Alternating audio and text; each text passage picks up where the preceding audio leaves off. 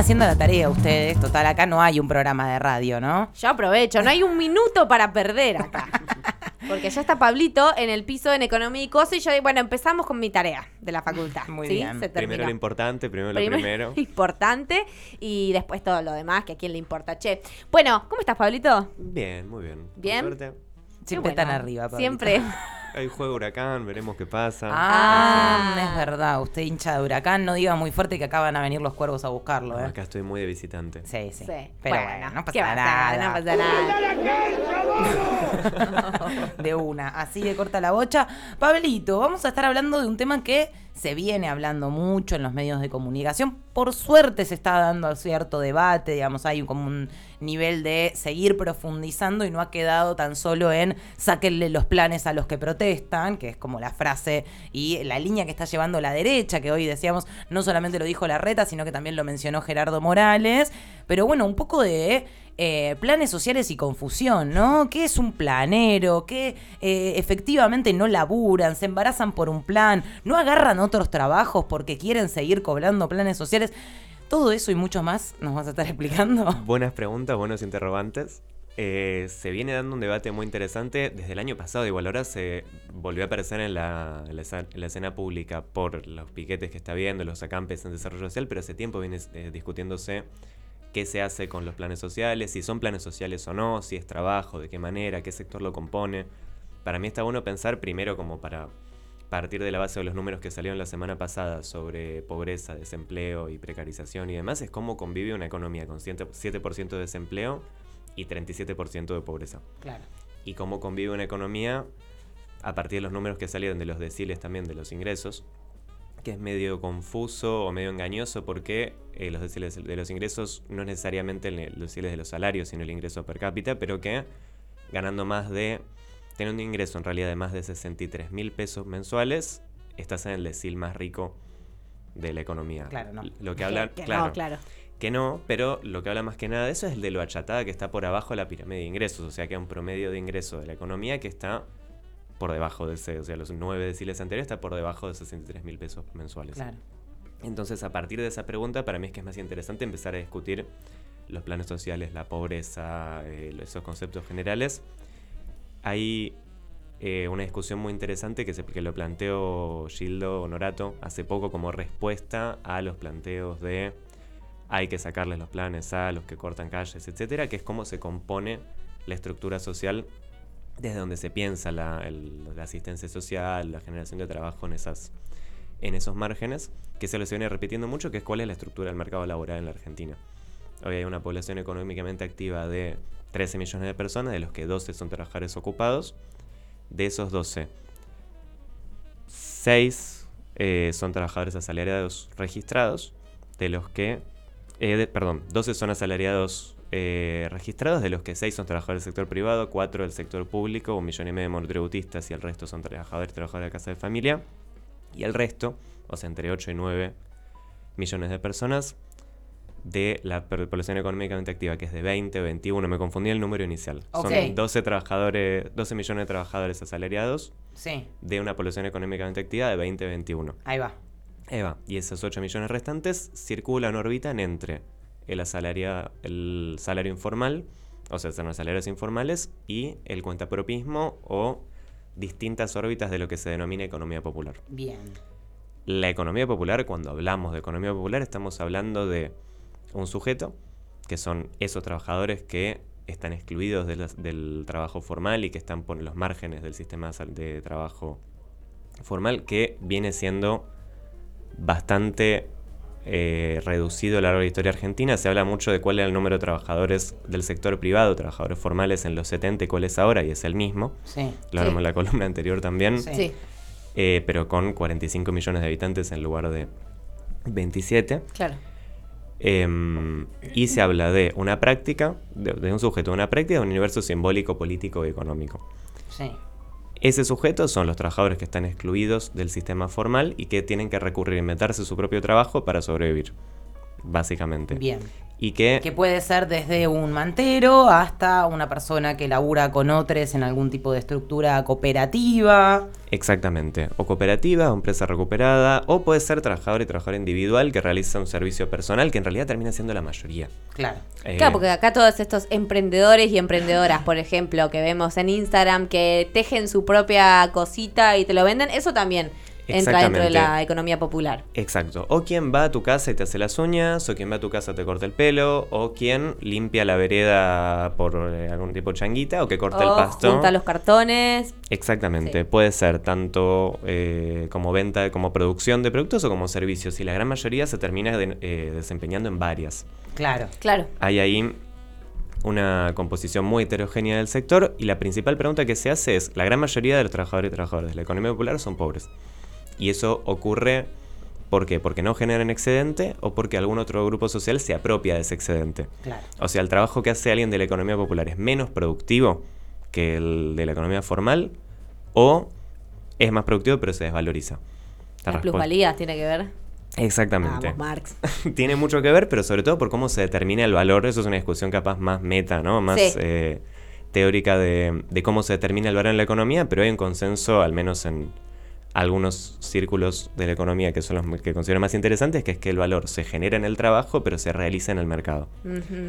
Y él tiene mucho que ver, yo hice mi tesis de grado sobre esto y por eso me gusta tanto hablar del tema, con cómo se valoriza el trabajo socialmente en el Mm. mercado, pero a partir del trabajo que uno realiza. Y por ejemplo, también tiene, puede tener que ver, a, digamos, o algún aspecto que también, eh, digamos, actúa ahí con el hecho de autopercibirse como trabajador de la economía popular. Sí, y también de percibir al otro como trabajador de la economía Mm. popular. Y hay un estudio muy bueno que viene más del lado de la sociología de Pierre Bourdieu, de, que se llama Las estructuras sociales de la economía, que hace una estructura, o hace un análisis de la estructura del mercado de la vivienda en Francia, pero que menciona que las pautas de consumo están más marcadas por homologías sociales que por eh, las tendencias de mercado, por los beneficios de mercado, por una racionalidad de precios y beneficios, digamos, que uno termina tendiendo a consumir el paquete de productos que es homólogo a su posición social, Claro, que a lo que, que a un cálculo costo-beneficio que se realiza en el momento. claro.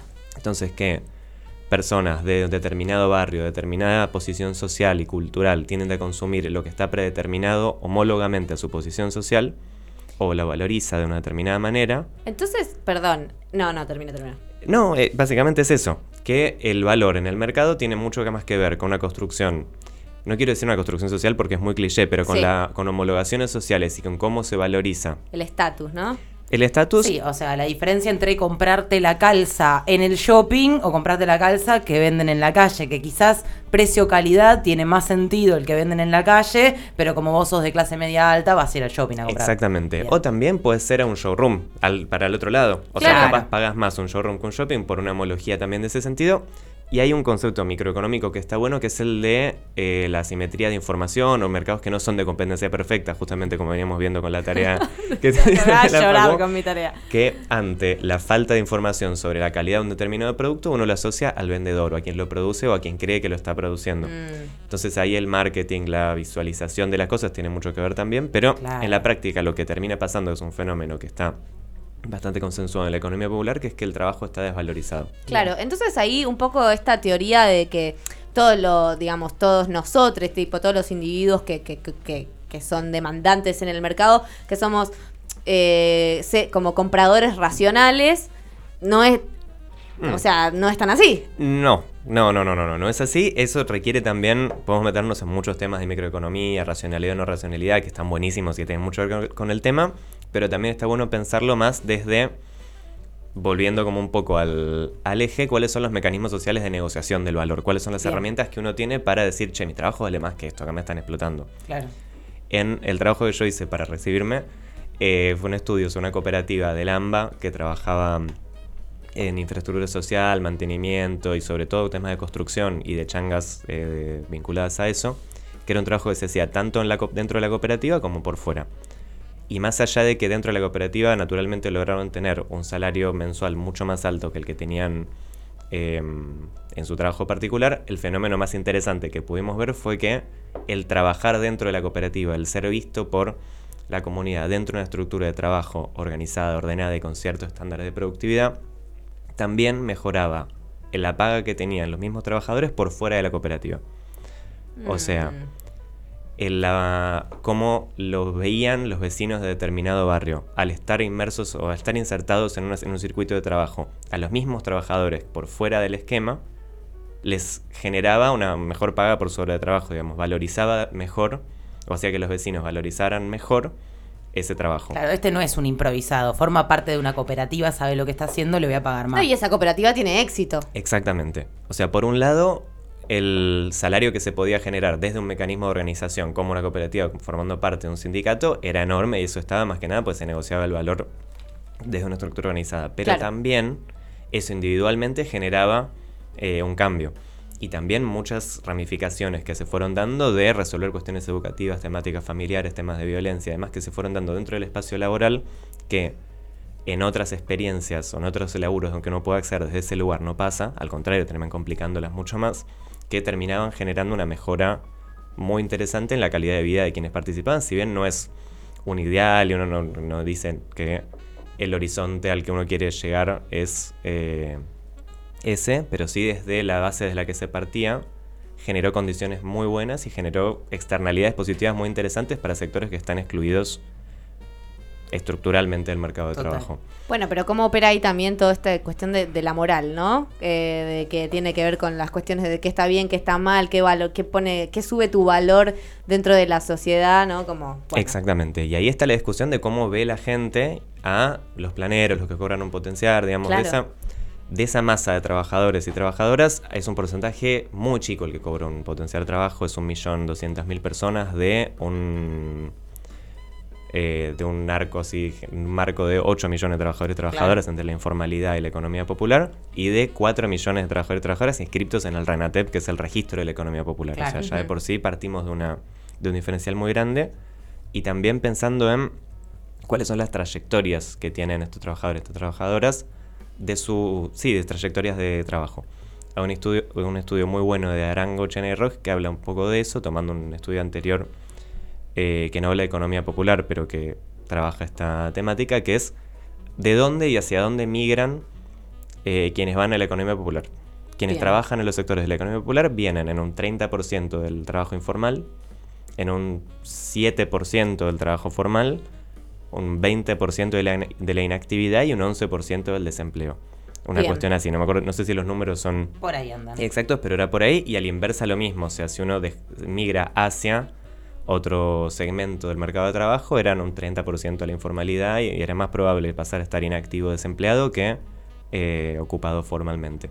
Y para, y cua- remarquemos cuál es la diferencia entre economía popular y trabajo informal. Bien, la economía popular son trabajadores que inventan su propio trabajo Bien. y generan dinámicas para tratar de estar formalizados también. O se Bien. busca de alguna manera desde el sector intentar ir a la formalización. El trabajo informal es una condición de empleabilidad por fuera de las normas de... Claro, te contratan del consultorio del médico Xoronga para ser secretaria, pero no te tienen registrada. Exactamente. Perfecto. Y que en general están muy vinculadas también, porque un tra- hay una cosa que dice mucho el Pitu Salvatierra, a quien reivindicamos eh, universalmente, que nadie vive con ni con un potencial trabajo, ni con una no, changa, ni con supuesto. un potencial son 16 mil pesos, a veces cobra un plus que pueden ser de 5, de- del doble, pero que nadie vive con eso, y que siempre se complementa con una segunda con una segunda actividad, incluso una tercera, entonces termina siendo eh, gente que varía mucho su, actividad principal y varía mucho sobre todo su jornada de trabajo. Mm. Y eso para mí tiene mucho que ver, saliendo de la discusión un poco del plan. El plan es una de las actividades que tiene... A ver, estaba, se discutió mucho dur- durante el año pasado si era un plan o si era trabajo. El plan social es una cosa asistencial y el, el programa de trabajo requiere una contraprestación y requiere Mm. una inserción en unidad productiva. El potencial de trabajo requiere contraprestaciones y participación en unidad productiva y tiene todas estas cosas que veníamos mencionando de participación de, de una dinámica laboral distinta obviamente a la del mercado formal por las condiciones en las que está, pero los planes sociales no existen en la Argentina desde 2003 más o menos. Claro. Sí. Así Claro. propiamente dichos. Se habla de los planes de una cuestión más peyorativa también y de una visión del mercado de trabajo que dice que todo eso va a ser algún día absorto, absorbido eh, por, el, por la economía formal. Todos van a pasar a ser obreros industriales. Y no pasa hace 50 años, sino pasa en el mundo. Y las condiciones que generaban que el pleno empleo pudiera ser, que incluso cuando era hegemónico en la economía mundial, era una particularidad de 50 países, digamos, no era en América Latina fueron, fueron casos particulares lo que lograron tener estado de bienestar. Y asimismo, Mm. es algo que no viene pasando. No, no. No, porque y- eso te iba a decir, porque en Europa, en Estados Unidos, tienen un montón de, de planes sociales, así bien dicho, de, de- de asistencias específicamente. Bueno, no tenés trabajo, tenés un plan, o sea, algo que, eso, como decías, que no requiere contraprestación. Solo por ser un ciudadano de este país, Exacto. toma esto. Tienen dos cosas que acá estamos viendo mucho, que es eh, eso, planes y programas de ese estilo, y sobre todo empleo precario. Bueno, o sea, en lo que, cómo convive el 37% de pobreza con 7% de desempleo, es que hay mucho empleo precario, mucho empleo informal sobre todo, el empleo que creció no solamente acá, sino en el mundo por la pandemia, digamos, ese empleo precario, y eso requiere pensar cómo se piensa de la política pública el sector.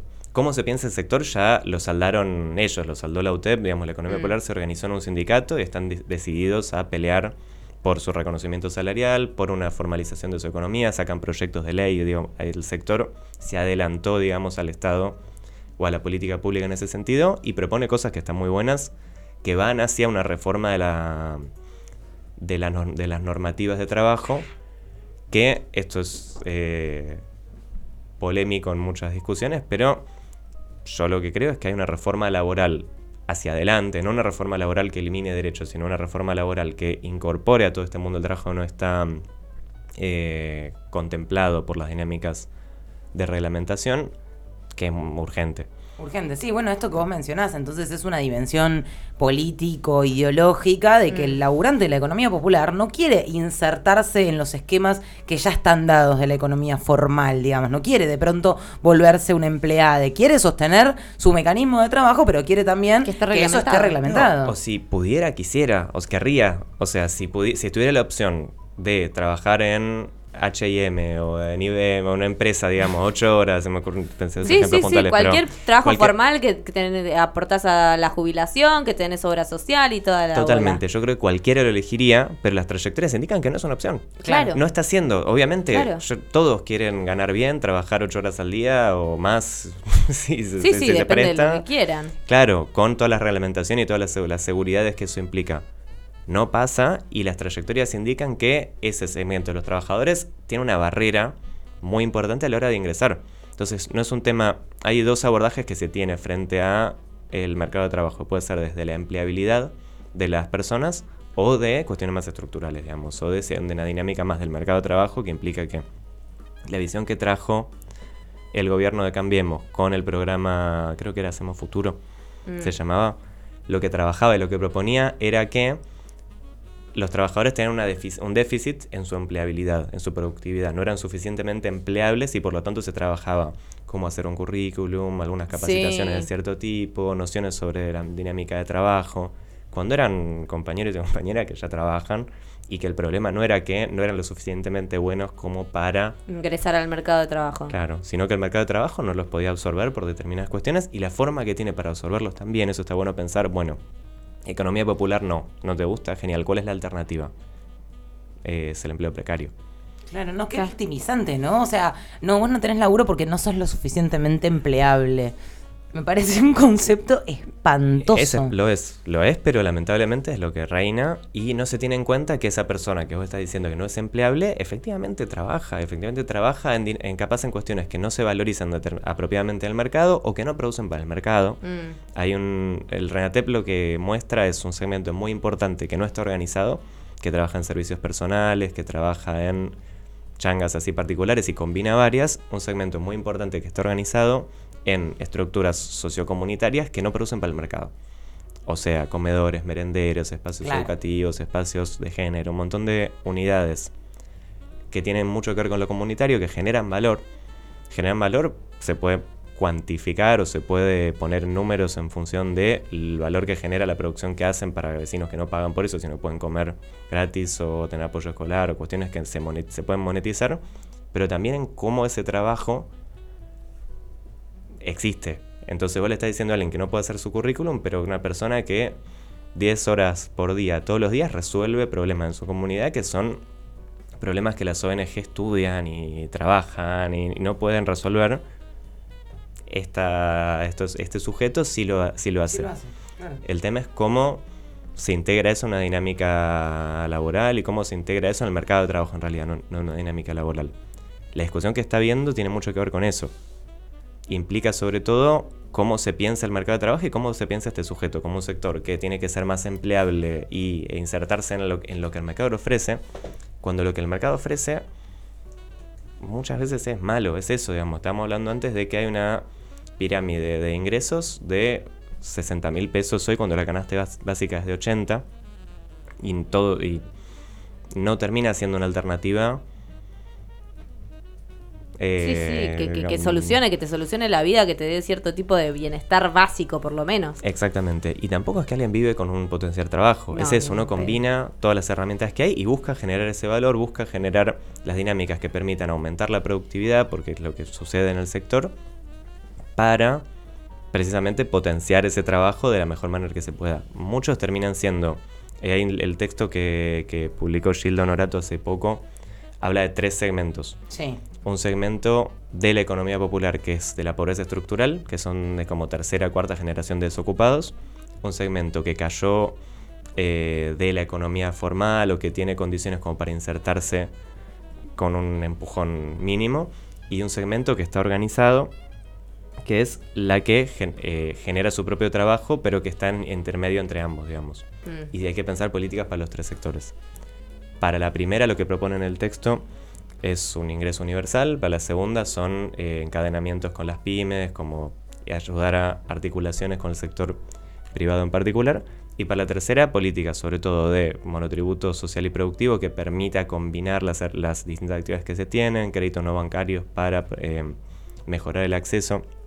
Hay como una segunda relación económica característica del sector que complementa la subvalorización del trabajo, que es eh, la la falta de acceso al crédito formal, mm. que implica una relación de endeudamiento mucho más grave, mucho más crónica y mucho más eh, dañina que el endeudamiento que se puede hacer a nivel formal. Sí, que eso era un poco lo que nos mencionaba Arroyo el día viernes, ¿no?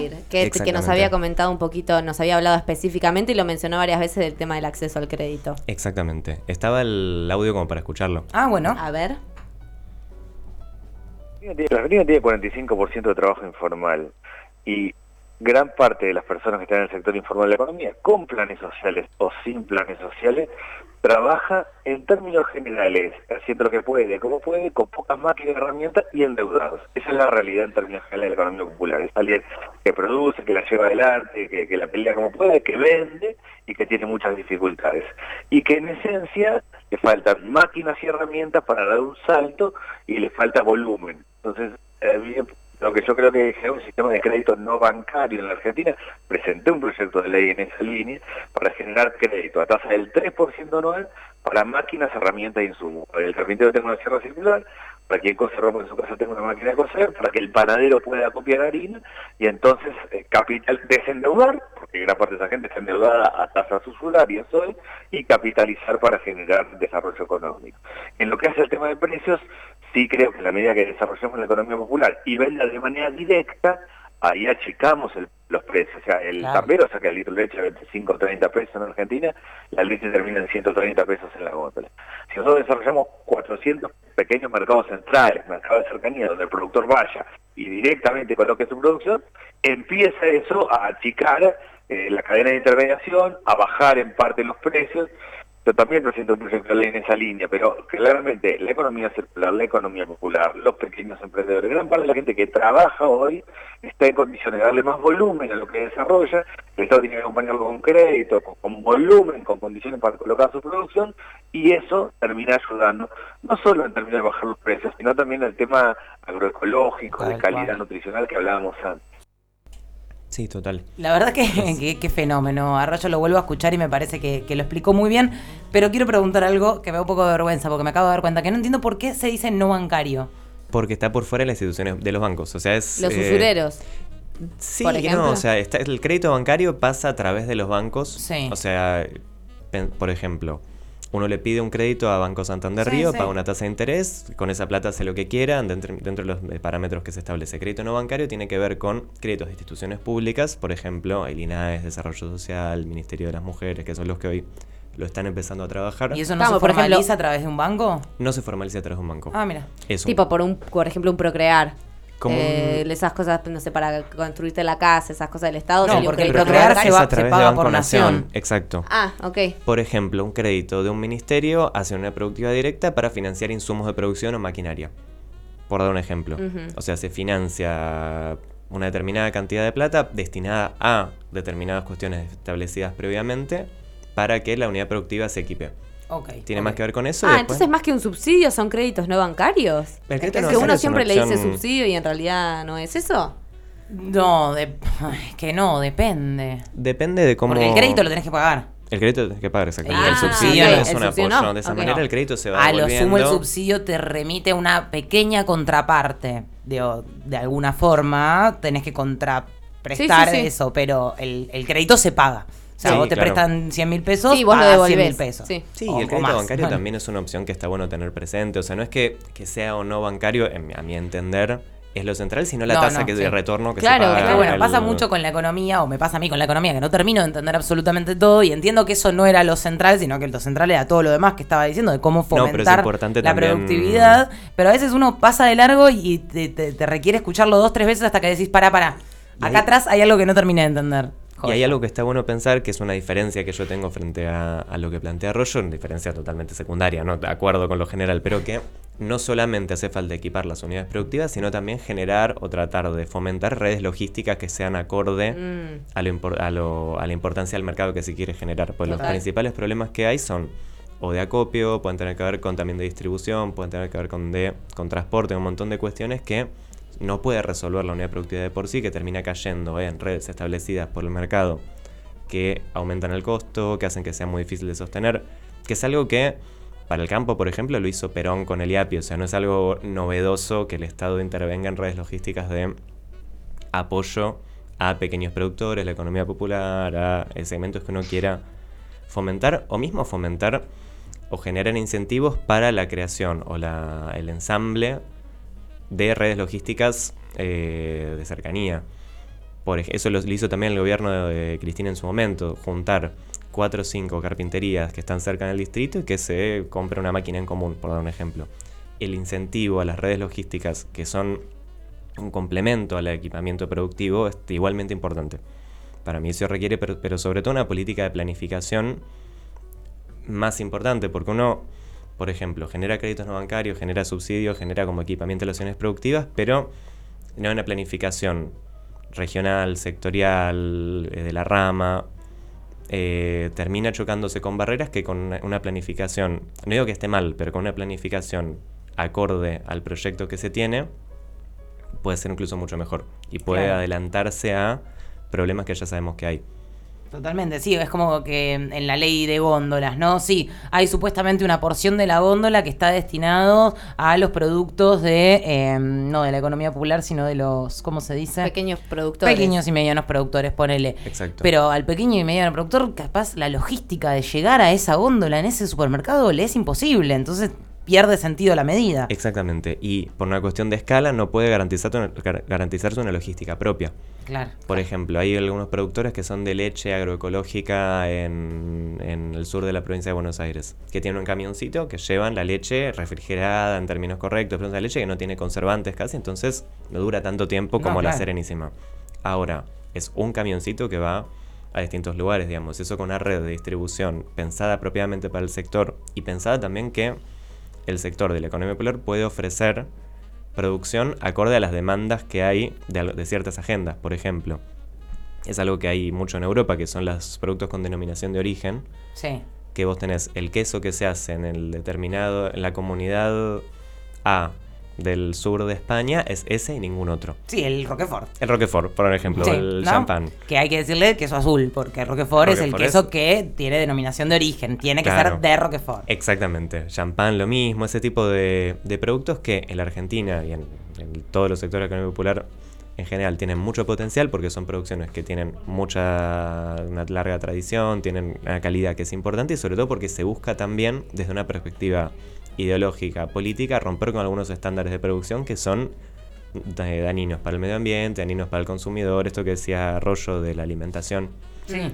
de la calidad nutricional, bueno, desde el sector hay un montón de cosas para pensar desde ese, para ese lugar, incluso vinculado con la agenda ambiental y con la agenda tecnológica, de cómo se incorpora la tecnología a estos procesos productivos. Eso es un debate larguísimo y muy interesante para tener, pero sí requiere de un acompañamiento muy importante desde el Estado. Incluso hay, mm, esto también es medio polémico, pero el gobierno de la ciudad tiene una política hacia la economía popular. que-. Ah. Con la que diferimos en un montón de cosas. Yo en cosas no estoy de ¿Cómo, acuerdo. cómo? Pero,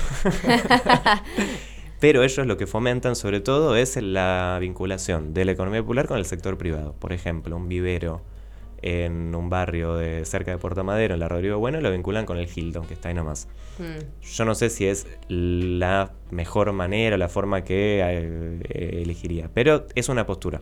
Claro, Sí, es como que vas hacia algo más superestructural, ¿no? Como más superficial. eh, Sí. no, no va el problema de raíz. Es Sí. casi más caritativo, ¿no? Como vamos a comprarle las plantas a los pobres de la Rodrigo Bueno y ponerla en el hotel de los millonarios. Tiene, sí, sí, sí, sí, sí, sí. Igualmente está, es algo que está bueno. No, O sea, sí, no, pero- no, pero digo, la perspectiva, la mirada es una mirada más asistencialista Es que una- no una mirada quizás de esto que vos decías, de procesos productivos más bien sustentables. Y en el, en ellos tienen un discurso muy parecido al que hablamos recién, muy par- pero en la práctica termina siendo más así. Claro. Termina siendo más y también de alguna de algunos sectores minoritarios, pues son pocos los sectores de la economía popular que pueden insertarse con éxito en el mercado al día de hoy. Eso después eso hay que acompañarlo con herramientas productivas, hay que acompañarlo con políticas de fomento. Em, Y es, pero- Pabli, a estos... Perdón, ¿qué ibas a Sí, decir? no, no, no, Ah, por favor. Es a estos procesos productivos más sustentables a los que apunta la economía popular, a lo que se refieren cuando hablan de economía circular. Economía circular excede la economía popular en realidad. Economía circular es un concepto más amplio que plantea sobre todo temas de reciclado y temas de reducción de residuos y de generar entornos virtuosos de reutilización y de, eh, no sé si sería conexiones, pero de, sí, de circuitos que se interconecten de una manera más, más virtuosa para lo ambiental. Hay una economía circular que se habla mucho desde lo del reciclado, fundamentalmente, Claro. y hay marcos más. Digo, toda la economía en realidad es circular, digamos. La economía en su conjunto es. Ok. eh, pero cuando se habla de economía circular, tiene que ver mucho con el reciclado y lo ambiental, que es algo más grande que la economía popular. La economía popular tiene mucho para aportar a la economía circular, sobre todo porque se da en la práctica, digamos, los cartoneros, los recicladores de plástico, recicladores urbanos, las huertas, pequeños productores, con agricultura familiar, tiene mucho que ver con eso. Requiere sobre todo pensarlo como desde una perspectiva estratégica y no como algo para subsidiar y que sobreviva. Ok. Si uno piensa el reciclado urbano, que creo que se está empezando a dar muchos saltos hacia eso, se está empezando a dar muchos avances hacia eso, como una política de Estado, como una política estratégica, y no como algo para contener un sector, o sea, si vos lo pensás para decir, bueno, se organizaron estos trabajadores, vamos a darles algo como para que sobrevivan, es una opción, que es lo que muchas veces ocurre, o como algo estratégico de decir, che, los residuos de la ciudad tienen que manejarse de esta manera, ¿no? Enterrándolos en San Martín. El digo hablando de la ciudad, pues estamos en la ciudad, pero los residuos en general de las zonas urbanas pueden manejarse generando trabajo. Sobre todo porque es agregar a la economía un valor que no estaba, digamos, el plástico, por ejemplo. Hay una experiencia de la que formó parte en, la Carbonilla en Paternal, que es una cooperativa reciclada de plástico. Denom- se denomina ¿Qué se llama? Tirar el chivo así la Ah, gente se entera. Unión y Trabajo se Unión y llama. Trabajo. Está- Bien, ahí en la Comuna 15. En la Comuna 15. Está muy buena, recicla plástico. El otro día estuvimos en una feria eh, de leer y comer eh, que hay en el barrio también, reciclando. Estamos empezando a empezar con esos circuitos, sobre todo porque es algo que para la contabilidad económica no tiene valor el residuo y se agrega como un insumo de producción. Se articula esta cooperativa con Reciclar Sur, que, está, que es la de Pitu Salvatierra, que tiene un molino, lo que puede, se arma una cosa muy interesante, que se habló mucho de eso en Futurock también. Sí. Está muy conectado con el mundo radial, radiofónico. Sí, consiguieron la- el, el- el presupuesto, digamos, para comprar la máquina a través de una nota en Futurock. Dijeron, che, estamos juntando eh, casi un Santi Maratea, pero, Sí, pero de la economía bien. popular, claro. Pero bueno, completamente, sí, sí, sí, sí, totalmente. Eh, pero bueno, eso pensado como política estratégica, manejo de residuos puede ser muy interesante y también pensado en qué es lo que tiene para aportar el sector si se piensa hacia el futuro. O sea, hay dos grandes agendas que son por un lado la ambiental y por otro lado la tecnológica, que son agendas que tienen mucho que ver con el sector del trabajo que está excluido del mercado formal y con las potencialidades que se pueden generar pensando de una manera a futuro del trabajo. O sea, cuál es el futuro de este sector a nivel general. Y hay un debate que lo traigo así brevemente, que está muy bueno, que es cómo la tecnología puede incorporarse a los procesos productivos, excluyendo mano de obra o ajustando mano de obra, o si puede ajustarse a alguna otra cosa, que generalmente es el uso del tiempo, Mm. generando que se puedan eh, incorporar dinámicas de inclusivas con incorporación de tecnología.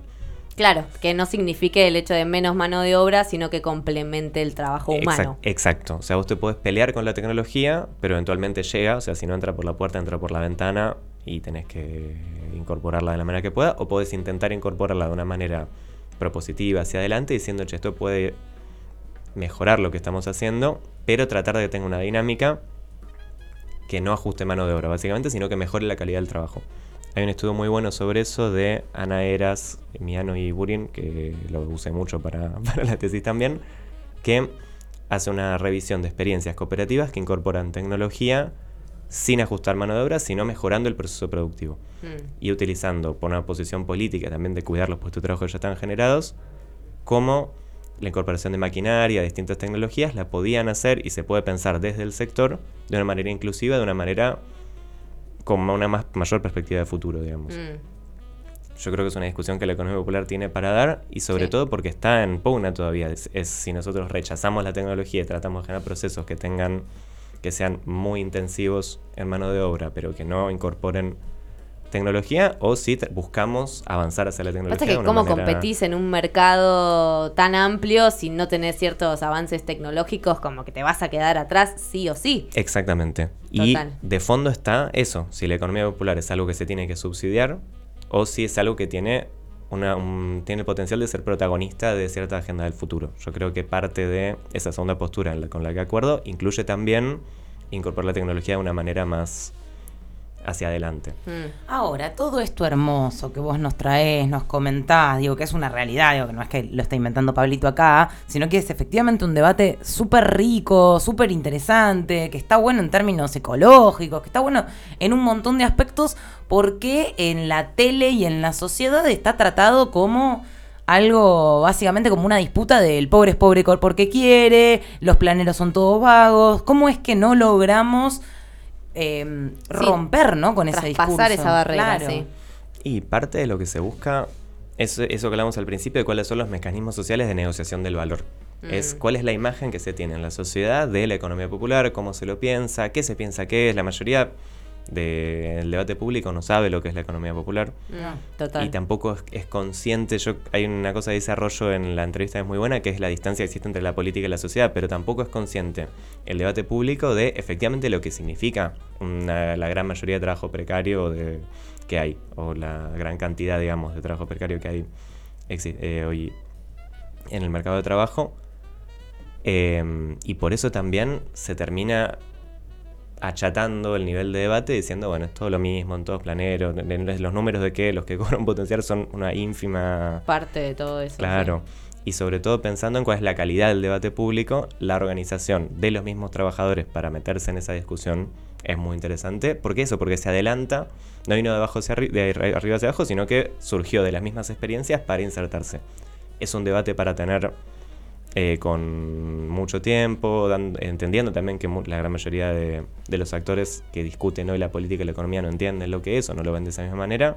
Hay algunas figuras en el Estado y en la academia que están empezando a incorporar estas categorías. Hace poco, por ejemplo, Guzmán mismo fue a recorrer eh, los comedores y las zonas productivas de Ciudad Oculta hablando de economía popular. Mercedes de Alessandro en su momento también, que ahora renunció, pero era funcionaria del Ministerio Sí. de Economía, hablaba Mm. mucho de estos temas, de crédito no bancario, con una perspectiva feminista y demás. Y en la academia está empezando a proliferar esto. Mm. Implica Eh, también... Es tarde Hay- siempre. es que, perdón, me quedé ahí. Hay una dimensión que no tomamos que es la dimensión de género dentro de la economía popular. Eh, capaz que la podemos dejar para, para otra próxima columna, hablar más puntualmente de esa perspectiva, porque me parece que también la economía popular tiene mucho para decir. Completamente. La podemos Eh, entrevistar a Mechi también. Sí, re. Eh, tenemos otro audio del arroyo con justamente este tema de la diferencia entre la política y la sociedad en la economía. Yo creo, que está, que- yo creo que está quebrada la relación entre la sociedad y la política, está totalmente lastimada. La sociedad, en términos generales, entiende que la política, que la- los que están en la política viven distinto a la vida cotidiana, el que toma un colectivo, un subte, el que labura, el que la pelea, al pyme, al, al que la lleva, el que tiene un tallercito. por un lado, y por otro lado, siguiente, que la política está hablando de cualquier cosa muy fuera de, todo. Mm. Nosotros para achicar esa brecha tenemos que resolver tres cuestiones, y es que la plata rinda, que la escuela sirve, recuperar la escuela como centro comunitario, y que el Estado te cuide en materia de seguridad. Y si no lo hacemos, va a crecer más la extrema derecha, que para mí eso es algo muy negativo, tanto para América Latina como para Argentina, pero tenemos la obligación de dar respuesta, está muy quebrada, muy lastimada. Yo todo el tiempo por la calle, estoy en los barrios, realmente me veo muy bien cada vez que estoy en cualquier lado conversando, pero veo con toda claridad que está absolutamente quebrada la relación entre la sociedad y la política y que en concreto esto solo se achica esa brecha dando respuesta, empezando por lo básico, y es saber dónde uno está parado, cuánta plata tiene que tener, eh, con cuánta plata hay que andar en la calle, cuánto debería tener, cuánto se necesita para más o menos sostener una familia. Eso, esas cuestiones, que la plata rinda, que la mm. escuela sirva y que el Estado te cuide en materia de seguridad, para mí son los que van a determinar qué tanta distancia, qué tanta brecha hay entre la sociedad y la política. Bueno, clarísimo también lo que decía Arroyo. Sí, sí, sí, sí, fuerte. Fuerte, fuerte. Y muy, muy real. Bueno, Pabli, ¿algo más nos que vaya en el tintero? Un montón de cosas. Montón de cosas. esto da para... Bueno, pero si igual este tema está en agenda en este momento, eh, podemos aprovechar para profundizar, profundizar cuanto querramos sobre estos temas y ver si vamos pudiendo abarcar todas estas aristas tan diversas que tiene, porque es eso, que puede ser el trabajo, puede ser el género, puede ser el medio ambiente, puede ser la tecnología, digamos, ahí hay un montón de cuestiones muy interesantes. Sí, completamente, completamente. Los invitamos a escuchar todas las columnas del señor Pablo Audero, los pueden hacer a través ¿eh? de Spotify, ahí googleen, busquen, entren y tienen ahí una serie de clases magistrales. Eh, muchas gracias. Licenciado, ¿cómo es el título? Amigo. No, dale. Amigo. amigo. Bueno, eh, ¿Nos vemos el lunes que viene? Por favor.